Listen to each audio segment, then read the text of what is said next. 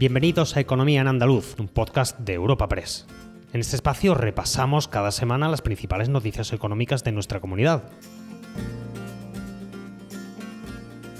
Estos son los temas que han marcado la información económica de Andalucía esta semana.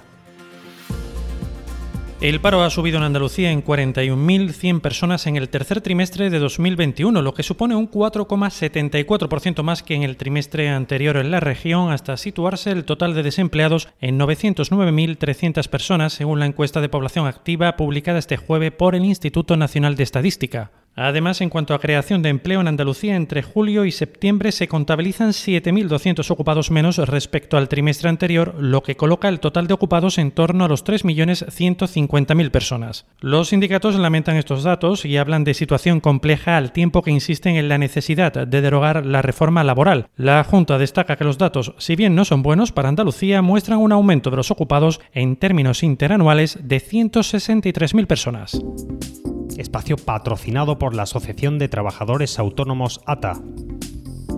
El paro, como decíamos en nuestra portada, ha subido en Andalucía en 41.100 personas en el tercer trimestre de 2021, según los datos de la EPA, lo que supone un 4,74% más que en el trimestre anterior en la comunidad autónoma. Para UGT Andalucía estamos ante una situación complicada, por lo que pide a las empresas que tienen beneficios que tiren de la economía e impulsen la creación de empleos y el incremento de salarios. Juan Carlos Hidalgo, secretario de Relaciones Laborales y Empleo de UGT Andalucía.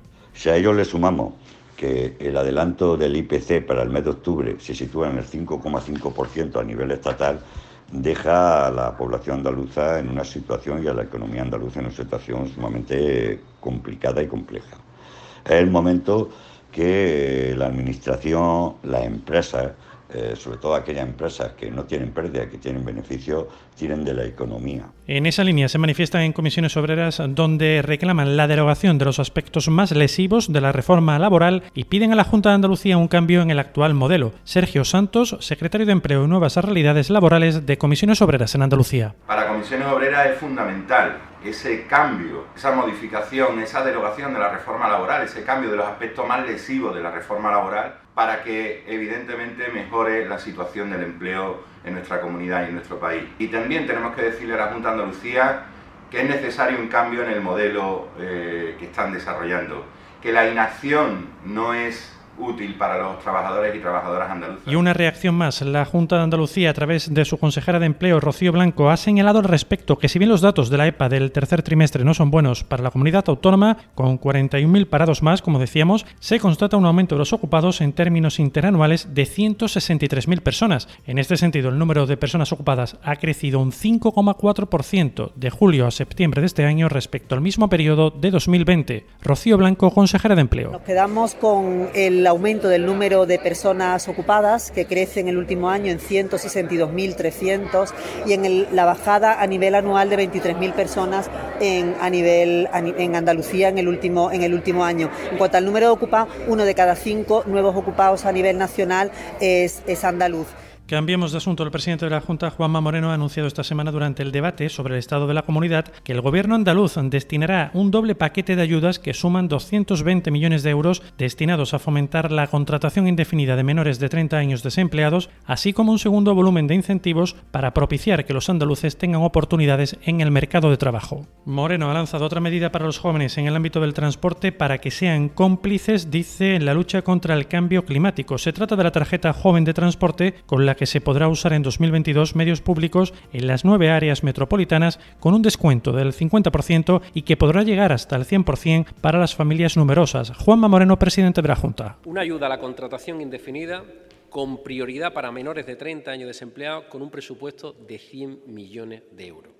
Y la segunda, para favorecer precisamente las oportunidades laborales de nuestros jóvenes, vamos a introducir una dotación de 120 millones de euros para que nuestros jóvenes tengan oportunidades laborales y oportunidades de estabilidad en nuestro mercado laboral. En el plano laboral, Comisiones Obreras de Andalucía ha expresado su rechazo total al ERTE que se inicia en Unicaja como a la propuesta, a la entidad que implica traslados forzosos y modificaciones sustanciales de las condiciones laborales. El sindicato señala que el colectivo de entre 50 y 56 años, casi el 35% de la plantilla, está excluido de las salidas voluntarias y sí, en cambio, está afectado por un proceso de movilidad forzosa. Comisiones ha asegurado que no va a aceptar un acuerdo en el que la voluntariedad no sea el criterio de inscripción. Alicia Domínguez, responsable de comunicación del sindicato en Unicaja. Comisiones Obreras ha manifestado su total rechazo a la propuesta y al procedimiento eh, que ha anunciado y ha expuesto el marco de condiciones que considera imprescindibles para poder alcanzar un acuerdo.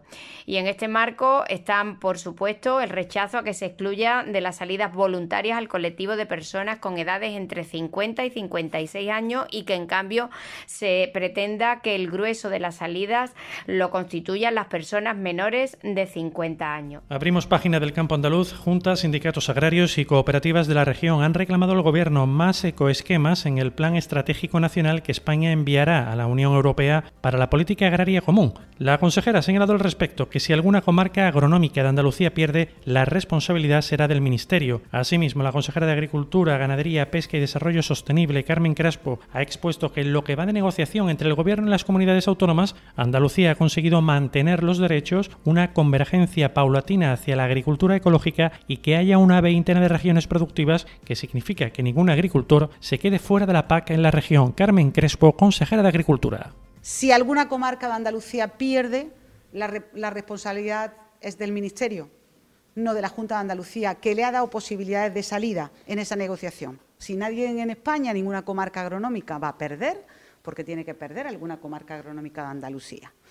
Ellos ofrecen ocho en el plan estratégico y Andalucía pedía 20, pero evidentemente le hemos ofrecido hasta 12, porque así podíamos agrupar los regadíos de otra forma el secano, los cultivos permanentes para que ninguna región agronómica de Andalucía perdiese. Y no abandonamos este ámbito porque la Junta de Andalucía va a elaborar un aforo intermedio sobre la producción de aceite de oliva en la campaña 2021-2022, atendiendo la situación actual en la que es patente la falta de lluvias. Así lo ha indicado la delegada del Gobierno andaluz en Jaén, Maribel Lozano, acerca de la revisión del aforo, dado que la ausencia de precipitaciones ya ha ocasionado, dice, que parte de la producción se haya perdido como puede ser ahora, que la falta de lluvia, que evidentemente se sabe que eso puede incidir de forma negativa en ese dato global o a la, hora de la o el rendimiento del, producto, pues evidentemente se va a proceder a un foro intermedio, al igual que se ha hecho y al cierre dos previsiones, la de la Feria Mundial de Turismo de Londres en el Reino Unido y las estimaciones en el sector de las agencias de viajes de cara al 1 de noviembre. En cuanto a la World Trade Market, en la que viene participando Turismo Andaluz, el consejero del ramo ha señalado esta semana que era importante no faltar a esta cita a la que el gobierno autonómico acude con el objetivo de recibir 10.000 visitas en su stand de más de 500 metros cuadrados pese a la situación sanitaria del Reino Unido. Junto a la consejería participarán los patronatos de todas las provincias andaluzas y se calcula que se producirán 3.000 contactos profesionales con turoperadores y aerolíneas. Juan Marín, consejero de Turismo.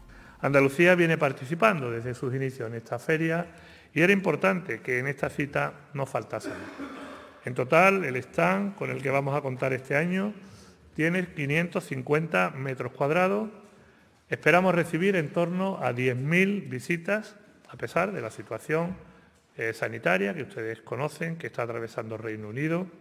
Y la participación es una participación conjunta de la Consejería de Turismo y los ocho patronatos de turismo de las ocho provincias y el vicepresidente de la Federación Andaluza de Agencias de Viajes, José Manuel Lastra, ha destacado el aumento de viajeros andaluces que han elegido como destino para el puente de Todos los Santos las zonas de turismo rural de la comunidad. En esta línea, Lastra ha apuntado en declaraciones a Europa Press que también se ha producido un importante aumento del turismo nacional, aunque destaca el turismo urbano, sobre todo los núcleos de Sevilla, Granada y Córdoba. José Manuel Lastra ha subrayado que la afluencia del turismo es actualmente positiva en la región. Eh, nos falta ese turismo internacional y si bien, como decía anteriormente, nos encontramos que este puente es eminentemente nacional, por lo tanto no podemos tener en cuenta la falta de turismo internacional. Y a nivel de turismo emisor vamos recuperando esas escapadas a capitales europeas.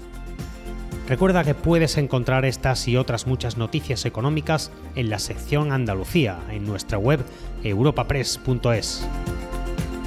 Puedes suscribirte a este programa y al resto de podcast de Europa Press a través de Spotify, Apple Podcast, Evox o Google Podcast.